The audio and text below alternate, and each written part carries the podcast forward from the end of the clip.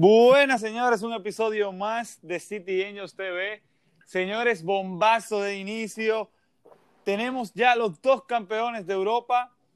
Primero, el Bayern de Múnich campeón, señores, de la UEFA Champions League. Segundo equipo en conseguir otro triplete, es decir, dos tripletes, Liga, Copa y Champions. Y señores, también de la Europa League tenemos campeón al Sevilla, que logra llegar a su sexto eh, triunfo en esta competición, a su sexto título. Señores, eh, este, el día de hoy el podcast hablaremos de lo que nos dejó la final de ambas competiciones. Y nada, señores, nos acompañan Augusto Rivas y Richard Emil. Felicidades también por, por ser campeones de la Champions. Campeones, campeones. Oe, oe, oe. Merecido, merecido. gracias, gracias. Eh, sí, felicidades a Richard, eh, que su equipo ganó la Champions merecidamente, sin siquiera empatar. O sea, ganaron todos sus partidos. Una máquina realmente el equipo alemán. Eh, no, esto fue, fue, fue- de verdad que fue una, fue, fue una Champions League de parte del Bayern Múnich. Esto fue eh, una completa sinfonía. Fue bello. Un partido invicto. Eh, tercer triplete en siete años. No, estoy, estoy, ronco de tanto gritar. Pero sí, esto fue eh, increíble. Sí, un Bayern de Múnich, señores, que tuvo un promedio de 3.49, si no me equivoco, en goles en la Champions, 43 goles. Y recuerden que ellos tuvieron dos partidos menos, vamos a ver, o dos, sí, dos partidos menos por, por el formato nuevo, por la pandemia. Y aún así eh, pueden ver la cantidad de goles que se marcaron. Señores, eh, lo, de la, lo del Bayern vamos a dejarlo un poco más para adelante. Yo sé que la gente quiere oír ese tema, eh, pero hay que hablar de la Europa League que sucedió este viernes pasado. Vamos a hacerlo breve, pero conciso y con mucha información válida. Señores, el Sevilla le ganó 3 por 2 al Inter de Milán, como lo predijo City Angels. Eh, Augusto no coincidía ahí, pero nada, él es parte de City Angels y City Angels se fue la mayoría con Sevilla. Señores, comenzó con gol de Lukaku, un Lukaku que llegó a 11 partidos consecutivos marcando en Europa League. Increíble la temporada del belga, llegó a 34 goles con el Inter en todas las competencias. Iguala a Ronaldo Nazario, que son los dos que en su primera temporada llegaron a estas cifras. Eh, señores, después marcó doblete Luke de Jong para remontar el partido y después, dos minutos después, aparece la misma jugada del segundo gol del, del Sevilla, muy similar, pero del otro lado es Diego Godín que marca, que ya estaba acostumbrado a las finales y ya había ganado una Europa League, eh, había llegado a finales de Champions y bueno, ahí marcó, se hizo presente. Y en el minuto 74-75 por ahí, una chilena dio el penal, Diego Carlos, eh, la desvía Lukaku y es autogol de Lukaku para poner el 3 a 2 del Inter. Ya al final del partido, los últimos 15, 10 minutos, el Sevilla se pudo acomodar muy bien y básicamente no le dio opción al Inter de igualarlo. Eh, felicidades a la gente del Sevilla, felicidades a Julian Lopetegui, que no eh, básicamente le iba bien desde, aquel, desde que lo despidieron de la selección, después llegó al Madrid, lo despidieron también y ahora en el Sevilla se ha podido reencontrar con sí mismo. Excelente equipo del Sevilla. Eh, Jesús Navas, el veterano que vuelve y repite título. Vanega, que jugó su último partido con el Sevilla, para aquellos que no lo sabían. Y aquellos mexicanos que nos oyen, señores, el Chicharito también ganó la Europa League, porque marcó a inicio de temporada. Sí, ya se fue para el Galaxy, pero para que sepan, eh, ¿qué más le puedo dejar dicho de esta final? Un partidazo lo habíamos dicho, un imperdible. Eh, ha sucedido una vez más, increíble el Sevilla. Eh, yo la verdad es que feliz por el Sevilla. La verdad es que jugaron muy bien, fue un partidazo, fue digno de, de hasta repetirlo el juego. Y, y nada, señores, eh, les le cedo la palabra. Mira, mira, déjame decirte que me sorprendió la, el dinamismo del primer tiempo. El primer tiempo fue un partido muy movido, de pegadas, de llegada en ambas áreas, 2 a 2. El segundo tiempo fue más como yo había pensado que iba a ser el partido entero, un partido apretado, definido por jugadas claves. Pero realmente lo que más me sorprende de esta final es que al Inter, que sola, en la temporada entera solamente le habían hecho un gol de cabeza y en esta final le hicieron dos. O sea, eso te, te dice que Sevilla hizo muy bien las cosas y que el Inter parece que defensivamente no estaba en su día. Eh, Navas y Reguilón fueron dolores de cabeza a través de todo el partido para la defensa del Inter. Eh, Lukaku, espléndida su forma, eh, tuvo varias oportunidades también que no pudo concretar, pero el belga está, es una máquina realmente, imparable físicamente y técnicamente muy habilidoso. Eh, a nivel de centro delantero, ¿verdad? No vamos a compararlo con los extremos, pero realmente Luke de Jong, que también hay que decir que no estaba teniendo la mejor temporada, pero supo cuándo y a quiénes anotarle. En semifinal anotó para el gol de ganarle al Manchester United y ahora marca doblete. Luke de Jong, que a lo mejor podríamos ver un cambio en su carrera en el Sevilla y a lo mejor ya se destapó. Sí, eh, con tanta importancia que tuvieron esos tres goles. Para los que no lo saben, Luke de Jong solamente marcó 10 goles en la temporada completa, en 42 partidos. Eh, Luke de Jong marcó 10 goles y 3 fueron básicamente semifinal y final. Es decir, que es un jugador que aparece en momentos claves y eso también se aplaude. Sí, hay que aplaudírselo, de verdad. O sea, se reivindicó totalmente y apareció en, en los momentos más decisivos. La verdad Eh, es que. mencion- Dime, dime. mencionar rápidamente una estadística negativa. Diego Godín es ya un jugador que ha anotado en dos finales europeas y las ha perdido las dos. Les ha perdido las dos. Eh, un dato negativo para el uruguayo que es un jugadorazo, pero parece que en Europa, en competiciones europeas no se le ha dado. Un partido que el Sevilla al inicio se veía mucho atacando el Sevilla, principalmente como mencionaba Augusto, por donde Jesús Navas y también por donde Reguilón y un Inter que estaba la contra al inicio. Y eh, la contra, bueno, la primera contra que, que hace el Inter es lo que sucede el penal y ya después de ahí fue desglosándose el partido. Señores, otro dato que quiero dejar negativo para el Inter es que el Inter tiene desde el 2011 que no levanta un título. Ojo que se ha hecho mucha inversión, pero ya por lo, ve, por lo menos vimos que ya llegaron a una final y, y ya están en Champions. Eso es importante para el Inter una vez más eh, estar en Champions. Un Antonio Conte que no sabe, lo ha dicho él, que no sabe si, si va a seguir en el Inter. Se cree que no, que no va a seguir y su sustituto será Allegri. Eh, también lo hizo en la Juve, este mismo cambio. Eh, pero nada, ojalá que el Inter pueda seguir creciendo su proyecto y, que el Inter pueda llegar a ser quien fue en esos tipos 2010 por ahí, que es campeón de triplete y todo. Si quieren agregar algo más a, a esta final de Europa League.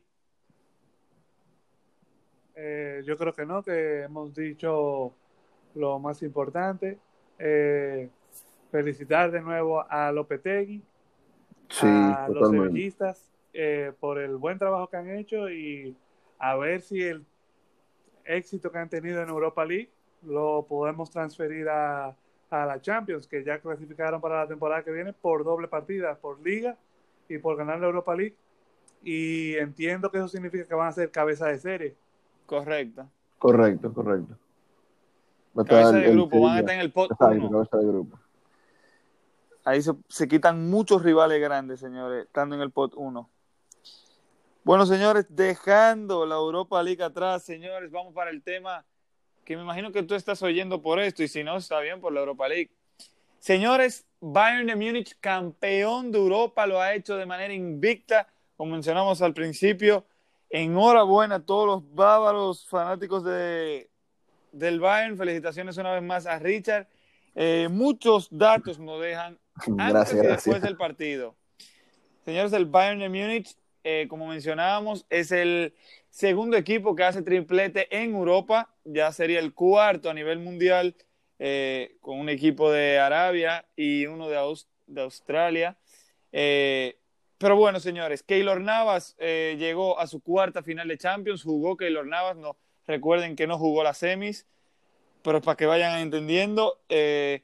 señores, el partido, la verdad es que fue emocionante, mucha gente no, no concuerda con que haya sido emocionante, con que haya sido el bueno el partido, pero la verdad es que un partido no necesita muchos goles para ser bueno. Y eso es lo que yo creo que le hace falta también a los fanáticos del fútbol entender.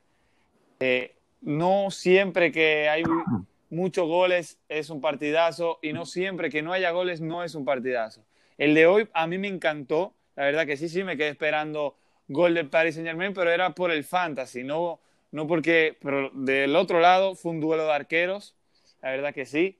Eh, yo viendo las estadísticas, eh, pensaba que le habían tirado más a puerta al Paris Saint Germain, pero el Bayern ganó con dos disparos a puerta, que fue el cabezazo de, Robert Lewandowski, que excelente lo de Keylor, y después el cabezazo de Coman. Con eso fue lo único que necesitó el Bayern para ganar, además de jugar un buen partido, no te voy a mentir. El Paris Saint Germain la tuvo, la tuvo, no te voy a decir que 100% clara, pero sí la tuvo. Eh, tuvo muchas jugadas, no solamente la de Mbappé que la tuvo y que dispara suave y todo el mundo le reclama ese disparo. El Paris Saint Germain incluso disparó más que el Bayern a puerta, disparó tres veces. Eh, excelente lo de Neuer, vuelvo y repito. Y nada, señores, Icardi, mucha gente no está conforme con que Icardi no haya jugado, pero no venía dando la talla, no venía dando la talla Icardi. Y nada, señores, le doy la palabra. Mira, yo rápidamente quiero, lo mencionamos para el otro partido eh, en el podcast anterior, que la experiencia iba a ser importante. Eh, en el caso del Sevilla contra el Inter y también en este caso del Bayern contra el PSG. Y yo creo que el PSG lo noté muy nervioso a la hora de atacar. Se precipitaron para varias jugadas eh, podemos ver, por ejemplo, varias ocasiones que tuvo Mbappé, eh, que no decidió de la mejor forma, por decirlo así. Eh, también Neymar llegó después del el gol del Bayern, a Neymar se le vio muy, muy incómodo en el partido. se quejaba mucho de los contactos, se quejaba mucho de lo que pitaba el árbitro, no le salían las jugadas. Eh, me sorprendió mucho también que Tuchel decidió sacar a Di María eh, cuando Di María había sido de lo mejor del PSG, Di María que generó muchas ocasiones. Eh, también es importante mencionar que por la banda derecha del PSG, el lateral derecho, Kerer, él es normalmente un, un defensor central. Y y ponerlo a él contra Coma y contra Davis. Entiendo que quieres solidez defensiva, pero tú también tienes que pensar en la velocidad que tienen estos dos jugadores, a lo que te vas a medir. Y a él hubo momentos que pudo hacerlo bien, pero en general en el partido ellos se lo estaban comiendo. Inclusive el gol cae por la banda de él, porque al mover la pelota del lado derecho después al lado izquierdo, los centrales incluso, incluso el propio Kerer se desubicaron y dejaron a Coman solo. Eh, la verdad que el equipo bávaro, su experiencia se notó. Eh, se notó lo bien trabajado que están y lo que es tener profundidad de plantel, porque ver a Perisic, ver a Tolizó, ver a, a Zule venir adentro por el cambio de Boateng, o sea, lo importante, el PSG, es verdad que esto podemos decir que es un, un poco de su propia medicina, porque contra el Atalanta es verdad que ellos tenían más profundidad, pero no podemos comparar la calidad de los jugadores que vinieron para el Bayern, como Chopomotín, como Kurzawa, eh, un poco mejor Berratti en términos de recambio, pero no es lo mismo. Totalmente. Eh, la profundidad del Bayern es espléndida y el club bávaro no solamente eso, sino que viene de varios años de construir un plantel súper competitivo. Eh, han llegado a semifinales varias veces en los últimos cinco años y es un grande de Europa. Totalmente de acuerdo. 100%. Ahora, Richard, y, deleítate y háblanos sobre... bueno, mira, eh, rápidamente, nada, felicidades a todos los, eh, los, los, fanáticos del Bayern que, que, que, vieron la final y que salieron campeón hoy. Eh, yo también, por mi parte, estoy súper feliz, súper emocionado. Me salieron hasta las lágrimas al ver el, el, el, pitazo final. Y bueno, nada, felicidades a los campeones que tiraron un partido de verdad que para mí fue algo, fue como, como un golpe de autoridad. Yo vi, me di cuenta mucho que el Bayern siempre mantenía la calma, siempre mantenía esa cabeza fría, que no eran eh, literal, no era un equipo, un, una recua de gallo loco, como dicen aquí en, en, en Dominicana. No eran, eh, no, no, era el, el, el, juego del domingo eh, en la canchita ahí de la esquina de la casa. Era un, un partido que, que, se veía el orden, se veía la frialdad, eh, los pases calculados, el, el, desborde por las bandas bien calculada, todo entre líneas. Fue, fue magistral, o sea, fue, fue como una sinfonía eh, la, que, la que impuso Hansi Flick y lo que ha venido haciendo eh, toda la temporada, que, que, de verdad ha sido algo simplemente increíble. Y más sabiendo, más sabiendo que Hansi Flick seguramente le dijeron al comienzo de temporada, oye, te vamos a poner a ti y tú vas a, eh, acabar la temporada, a ver cómo termina todo y a, y a, esperar la transición de la temporada que viene, por la salida de Kovac, obviamente. Pero mira lo que nos da eh, este entrenador, que, que, se, oye, se deleita y juega con su equipo, se entretiene y pone a este equipo como una planadora. Y eso es lo que hoy en día el Bayern Múnich, una planadora. Literalmente. y, y, te lo deja saber eh, con la frialdad y, y, y, los pases métricos que tiene. Miren cómo el PSG tuvo, y, tu, y es verdad que yo lo digo, el, el PSG perdonó muchísimo eh, esa que mencionó Armando, que Mbappé se encontraba solo frente a Neuer y se la dio a las manos, le dio un regalito de Navidad. Eh, Mira, Richard, quiero ahora rápidamente que tú mencionaste que el Bayern es una planadora. Yo quiero resaltar que muchas veces las personas dicen que una, y hablo por la Bundesliga en este caso, sí. que la Bundesliga no es competitiva porque todos los años gana el Bayern. Señores, algo que yo quiero resaltar, no es que la Bundesliga no es competitiva, porque es competitiva. Lo que pasa es que el Bayern es un equipo, un club que quienes lo dirigen, lo dirigen de manera sublime, porque una cosa es tú hacer fichaje y que después los fichajes no salgan, pero hacen fichaje muy inteligente. Bueno, eh, mira, mira el ejemplo del Barcelona ahora en estos días, que incluso ahora, me, o sea, que hace, hace unos días leí eh, brevemente que el, el, Barcelona tiene que pagarle 5 millones de euros al Liverpool, Liverpool, si Coutinho ganaba la Champions League, ya que el Liverpool en la cláusula, de, en la cláusula del contrato no puso y no especificó que con qué equipo tiene que ganar Coutinho en la Champions League. Sí, muy inteligente de parte de Muy inteligente. Y mira, miren qué negocio se metió el Barça sabiendo eso incluso. Y, y, y ahora tiene que pagarle 5 millones de euros al Liverpool. Entonces, Ay. lo que le seguía diciendo es que, porque por ejemplo, eh, uno de los mejores ejemplos de ligas que sí son dominadas, porque por ejemplo, eh, en Holanda dominan el Ajax y el PSV, pero el Ajax, a pesar de que el año pasado llegaron a semifinales, el Ajax no, no nos acostumbra mucho a llegar a las últimas instancias de la Champions, donde se mide con equipos de otros países. El PSV igual. ¿Qué pasa? el Bayern demuestra que no solamente es un equipazo en Alemania, sino en toda Europa. Eh, y eso es algo que para mí le da, lo excusa, vamos a decir así, un poco su dominio en la Bundesliga. No es que los otros equipos no son buenos, es que el Bayern es el mejor de Alemania y uno de los mejores de Europa.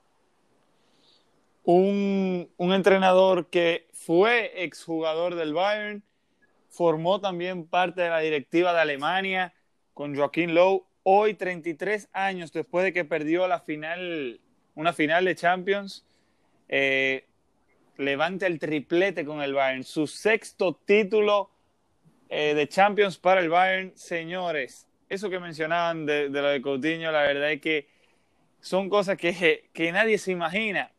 Un Roberto Lewandowski, señores, que está en las redes sociales mencionando una vez más a todo el mundo que nunca paren de soñar. Señores, Lewandowski tiene 32 años y un día como hoy ha ganado su primera Champions. Había llegado ya con el Borussia Dortmund, pero no se lo había dado. Un Roberto Lewandowski que fue el máximo goleador del torneo, el máximo asistidor del torneo. La verdad es que qué pena y qué momento también para cancelar el balón de oro, porque sin duda hubiera sido de este trofeo. También se, va a premiar el Da Best, el FIFA Da Best, que yo creo que a esa premiación otorgarse, eso le va a dar más poder a esta premiación también. Es decir, porque no se le da tanto mérito al FIFA Da Best. Pero yo creo que este año, al no estar el balón de oro, sí se le va a tomar un poco más de respect, se pudiera decir. Señores, un Neymar, un Mbappé, un Paris Saint Germain en general quedan destrozados anímicamente. La verdad es que esta era su oportunidad y hay muchos franceses que están felices. Ejemplo, los, los fanáticos del Marseille siguen siendo el único equipo francés en haber ganado la Champions y sin embargo fue la primera competición llamada UEFA Champions League que ganó eh, ante el Milan, si no mal recuerdo. Eh, bueno, señores, Cristiano Ronaldo me imagino que está feliz porque Robert Lewandowski no pudo marcar el día de hoy. Y Lewandowski marcó en todos los partidos menos en el día de hoy. Ojo con eso también. Y, para resaltar lo, que dijiste del Marsella, a los que no saben, eh, Marsella es el, mayor rival del Paris Saint Germain allá en Francia. Y la rivalidad es tanta que, o sea, de verdad, ustedes no entienden. Es, es algo, allá en Francia, eso es algo como el, el Madrid-Barça en España. Y esa gente se tiene odio odio, odio. Los parisinos y los marselleses tienen, tienen, se tienen odio. Y ahí así están la, la calle de, de, Marsella, llena de gente, celebrando fuegos artificiales. Como si hubiera sido el Marsella. Que como si hubiera sido el Marsella que hubiera ganado eh, la Champions League o algún torneo, o la Liga o algo así. Porque siguen siendo el único eh, equipo alemán, el equipo francés en, en ganar la Champions League. Señores, destacar también que en esta final hubieron dos jugadores de aquí, de, del Caribe, se puede decir, entre comillas, eh, de, la CONCACAF, sí, de la CONCACAF. Señores Alfonso Davis y Keylor Navas, eh, si no me equivoco, creo que es la primera vez que dos jugadores de la CONCACAF disputan una final, un canadiense y un costarricense.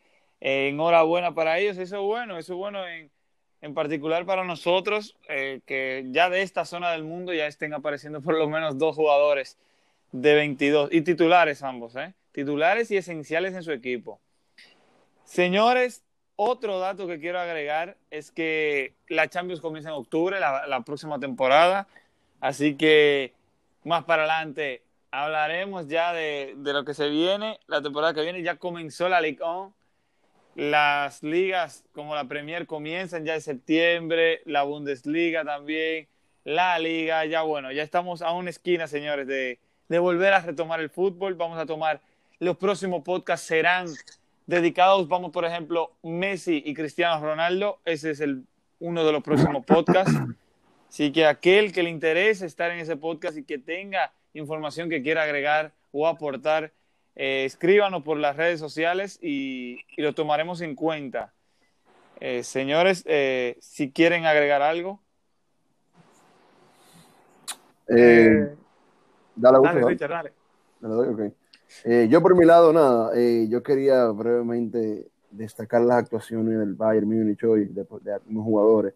lástima que, que Lewandowski no tuvo un partido muy fácil. se encontró verdaderamente con, con un Kim Pembe y, y Thiago Silva y, y, hasta un Marquinhos también, porque lo vi bajando mucho eh, a cubrir a Lewandowski y a Müller.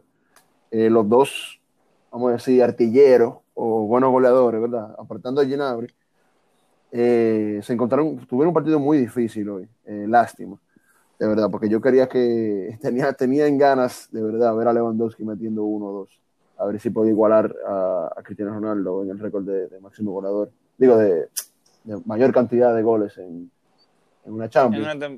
exacto.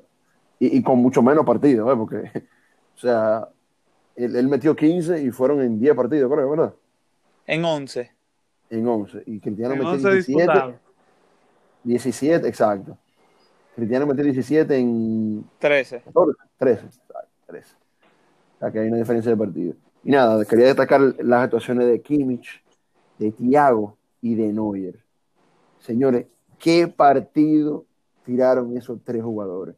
Y, y Coman igual, Coman gol, los desbordes que hizo por esa banda fueron súper clavos igual. Pero estos, estos tres señores le doy, le doy un sitio especial. De verdad que sí. ¿Qué partido tiraron esos tres? Kimmich que al final del juego era pura lágrima, pura emoción. pura emoción, y pura lágrima. vemos que lo decíamos en otro podcast que la forma de celebrar de cada equipo y es que el equipo bávaro sabía que sí, pasar de cuarto de final, pasar de semifinal, qué bueno, pero lo importante es ganar la final y después de ganar la final ahí se celebra con alma y vida. Así mismo. Y, y me gustó mucho ver eh, la concentración de todos los jugadores del Bayern hasta los 95 minutos, ya que hubo 5 minutos agregados, que, que todos todavía estaban, eh, o sea, todos estaban eh, enfocados, que hasta que no escucharan el pistazo final, aquí se va a jugar fútbol. Fútbol y fútbol y fútbol. E incluso Sí. el mismo Hansi Flick agarraba la bola y decía, toma, jueguen, jueguen, vamos, vamos, vamos, que esto no se acaba todavía. Sí, porque es un Bayern, señores, que tiene que tener en cuenta, para el que no lo sepa, el Bayern había llegado a 10 finales y había ganado la mitad solamente. Hoy disputó su onceava final de Copa Europa y la pudo ganar, qué bueno, la verdad que sí. Pero eh, eh, eso yo creo que es la experiencia que ellos tienen. O sea, no podemos celebrar que pasamos de cuarto, no podemos celebrar que llega, pasamos de semis, porque la final la podemos perder, porque lo sabemos, porque hemos tenido esa experiencia. Y qué bueno hoy pudieron tener la oportunidad de celebrar, señores, un partido que fue muy físico. Se hicieron, si no me equivoco, 38 faltas en total, 22 de parte del Bayern, 16 de parte del Paris Saint Germain. Eh, increíble, la verdad es que llegó un punto que ya no daba eh, esa emoción porque no, no corría el balón, sino que todo era, pues, se puede decir jugadas tácticas de parte de ambos equipos y eso no le, a algunos no le gusta, a algunos sí, para poder meterle más fuego y más intensidad al partido. Incluso hubieron encontronazos en una que Ginabri desplazaba a Neymar, pero no pasó de ahí, de dos tarjetas amarillas, no pasó de ahí. Eh, la verdad es que fue un muy buen partido. Me hubiera gustado penales, me hubiera gustado penales o extra tiempo, pero yo creo que el, Mm, claro, el Tú tienes- ganador. Tú tienes que pensar en el ganador. corazón de los fans. Sí, tienes, tienes que pensar en el corazón de tu primo. Tienes que pensar en tu primo. No, y la verdad es que fue, el campeón fue digno de ese campeón. La verdad es que yo no voy a decir, no, que ganaron por... Porque esos números que, que se ven puede ser engañoso. El Bayern para mí dominó el partido 100%. O sea, es cierto que el Paris Saint Germain llegó y las tuvo y que hubiera podido cambiar el partido, pero la verdad es que el Bayern se vio muy sólido. Sí, Goretzka al principio se veía un poco nervioso, pero... Sí, perdió, perdió un par de bolas ahí que realmente me, me asusté, ¿eh? me asusté mucho porque perdió unas bolas eh, en su campo, quizá a un cuarto, casi llegando a media cancha, que fueron muy, muy, muy, muy eh, peligrosas. La verdad es que yo no sé si a ustedes les gustó la versión de la Champions, así como estaba formato eliminatoria directa. A mí sí. La cuestión es que se perdería mucho dinero a nivel de televisión y de todo Sí. lo que tiene que ver con eso. Pero a mí me gustó mucho. La verdad es que la próxima Champions ojalá sea igual de emocionante que esta. Eh, mucho fútbol en el último mes. Eh, la verdad es que que- qué bueno que ya haya terminado esta temporada. Da un poco de pena porque hay que volver a comenzar ahora. Pero lo bueno es que vuelve y comienza esta temporada nueva el mes que viene ya. Eh, qué bueno, qué bueno el fútbol. De verdad que a- una sonrisa me sale cada vez que pienso en que viene más y viene más. Así Yo es. realmente, por, por mi lado, escúchame que te interrumpa, Augusto. Tranquilo, tranquilo. Eh, yo por mi lado, realmente a mí no fue que no me gustó el, el formato de la Champions, ahora con esto del, del Corona, pero eh, suena, o sea, es interesante. Eh, son, son variables que hay que estudiar bien, esto del, del, de las eliminatorias, ya, de la fase eliminatoria, a un solo partido. Pero es, es, más decisivo, ¿eh? yo encuentro. Yo encuentro que es mucho más decisivo. Sí, Mira, es más yo, tipo mundial. Exacto. Mira, yo realmente me gusta más, le entiendo que le pone más sazón a los juegos, pero realmente yo creo que lo difícil de eso es la coordinación eh, con las ligas, la coordinación de cuál sería el campo neutro o en cualquier caso, cuál, en el caso de cuál de los dos equipos debería ser. Porque, por ejemplo, en la FA Cup es a partido único inicialmente, a menos que quede en empate, claro, pero siempre en el juego en casa del equipo menor, por decirlo así. Eh, yo entiendo que eso ahí ya jugaría una desventaja, entonces, para el equipo visitante. Eh, entonces después tú te preguntas, bueno, pero ¿dónde podría ser? Porque tú organizar un torneo así fue posible porque se acababa en toda la liga. Entonces, no sé si ustedes piensan que a lo mejor eso podría ser un torneo en el mes de junio, al final de todas las temporadas. O sea, poniendo ahí ideas en el aire, tú. Que sea, que fuera como un, un mini mundial, vamos a decir. En dos o tres semanas se juega la Champions. Eh, toda la fase después de fase de grupo, para ponerte un ejemplo. Eh, son ideas que surgen, pero realmente yo no creo que la Champions vaya a cambiar de formato de los últimos años. Eso es lo que a la gente más le gusta, tener, poder ver a su equipo cada dos semanas jugar contra los grandes de Europa, eh, poder ir al estadio a los aficionados en Europa, eso es evitar que vuelvan los aficionados, porque la verdad es Sí. que la final y todos estos partidos fueron muy buenos, pero sin la emoción del público, tú sientes que le falta algo. Eh, la verdad es que a mí, a mí me gusta. Y pensando que tú dices como un mes, se pudiera acomodar el, el calendario para hacer que no sea en junio, sino antes, sea la UEFA Champions League. Pero la verdad es que también se pudiera quedar igual. Eh, o sea, la, en las mismas fechas, simplemente que ya de octavos en adelante sea eliminatoria directa. Pero como fanático del fútbol, a mí me gusta más como siempre se ha hecho, a partido doble, porque ahí hay más fútbol. Y también es, una emoción, es un tipo de emoción diferente, ya se van cuadrando en la cabeza cómo tienen que ir al segundo partido y cómo preparar el primero.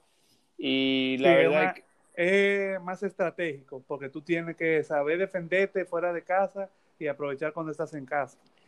Exactamente, y como te digo también, eh, en la parte económica, que eso es lo que más le duele a, a todo el mundo, básicamente, eh, ahí hay un fallo, se diría. O sea, perderían Sí. demasiados, no simplemente por la taquilla del juego, por las transmisiones de televisión, sino los vuelos eh, de Sí, aviones, exacto. exacto, los desplazamientos de un sitio a otro. Totalmente, También totalmente. el- la comida y todo lo que consumen los fans cuando van a esos, a esos Sí, sitios. eh, eh, o sea, tú tienes razón, eh, o sea, el fútbol es, casi, es literalmente, es una economía, o sea, el fútbol es, Afecta una- demasiado. es una red financiera, el fútbol 100%. ayuda muchísimo, en muchísimos aspectos económicamente.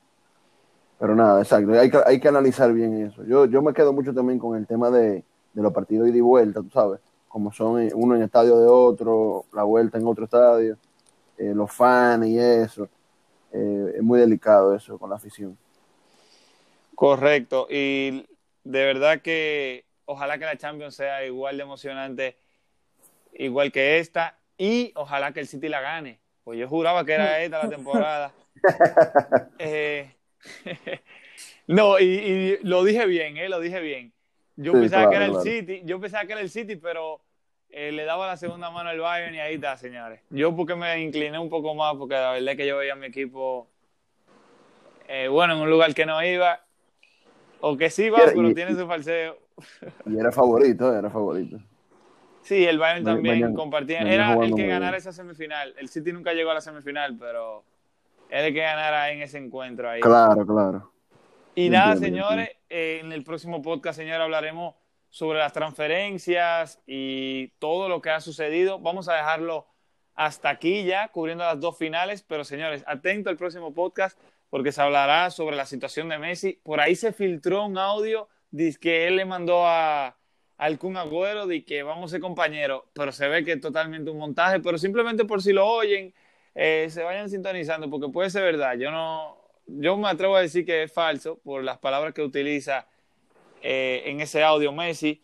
Pero nada, para que vayan teniendo una idea, los fichajes, señores, también hablaremos más adelante, todo lo que se viene aproximando. El mes que viene, ya en septiembre, estamos a días literalmente de, de cruzar al próximo mes. Y nada, por mí muchas gracias por estar aquí. Felicitaciones a los campeones de Europa que se enfrentarán en la, en la Supercopa de Europa, lo que son los sevillistas y los bávaros, el Bayern, el Sevilla. Felicitaciones nuevamente a Richard por su triplete. No es la Champions gracias, simplemente. Sí. no es la Champions simplemente, es el triplete, señores. Y la temporada que se La jugó. temporada sea, fue- completa, como comenzaron de mal y pudieron ajustar las velas y llegar a lo que hoy se está celebrando. Bueno, pues ah, nada, eh, un placer tenerlos aquí a todos, aquí en la mesa de Cipiños de nuevo y felicidades de nuevo al, a, los, afi- a los aficionados del Bayern. Sigan disfrutando y ojalá que, que tengan una noche bastante buena y, y feliz. Muchas gracias por acompañarnos, Richard, de nuevo. La verdad es que hablar de fútbol siempre hace que uno se emocione y más con grandes jornadas como estas. Eh, muchas gracias totalmente. a todos los que nos escuchan y se viene la próxima temporada. Señores, la verdad es que cuando uno habla de fútbol, el tiempo pasa volando. O sea, tenemos casi Sí. 40 minutos aquí ya. Wow, increíble. Señores, una cosa antes, ojalá que Messi llegue al City. Si ese audio es verdad, ay Dios mío. Pero nada, vamos a dejarlo ahí, señores. Eh, Claro, es claro. de día, eh, buenos días. Si es de noche, buenas noches. Si está manejando, maneje con cuidado, eh, protéjase, chill. Eh, si por ahí anda en la calle, póngase su mascarilla, cuídense señores, que no es un relajo. Mira cómo nos tienen a todo el mundo trancado y a los jugadores sin afición en el estadio. Eso tiene que cambiar, pero tiene que cambiar por nosotros. Y nada, señores, que Dios los bendiga y hasta la próxima.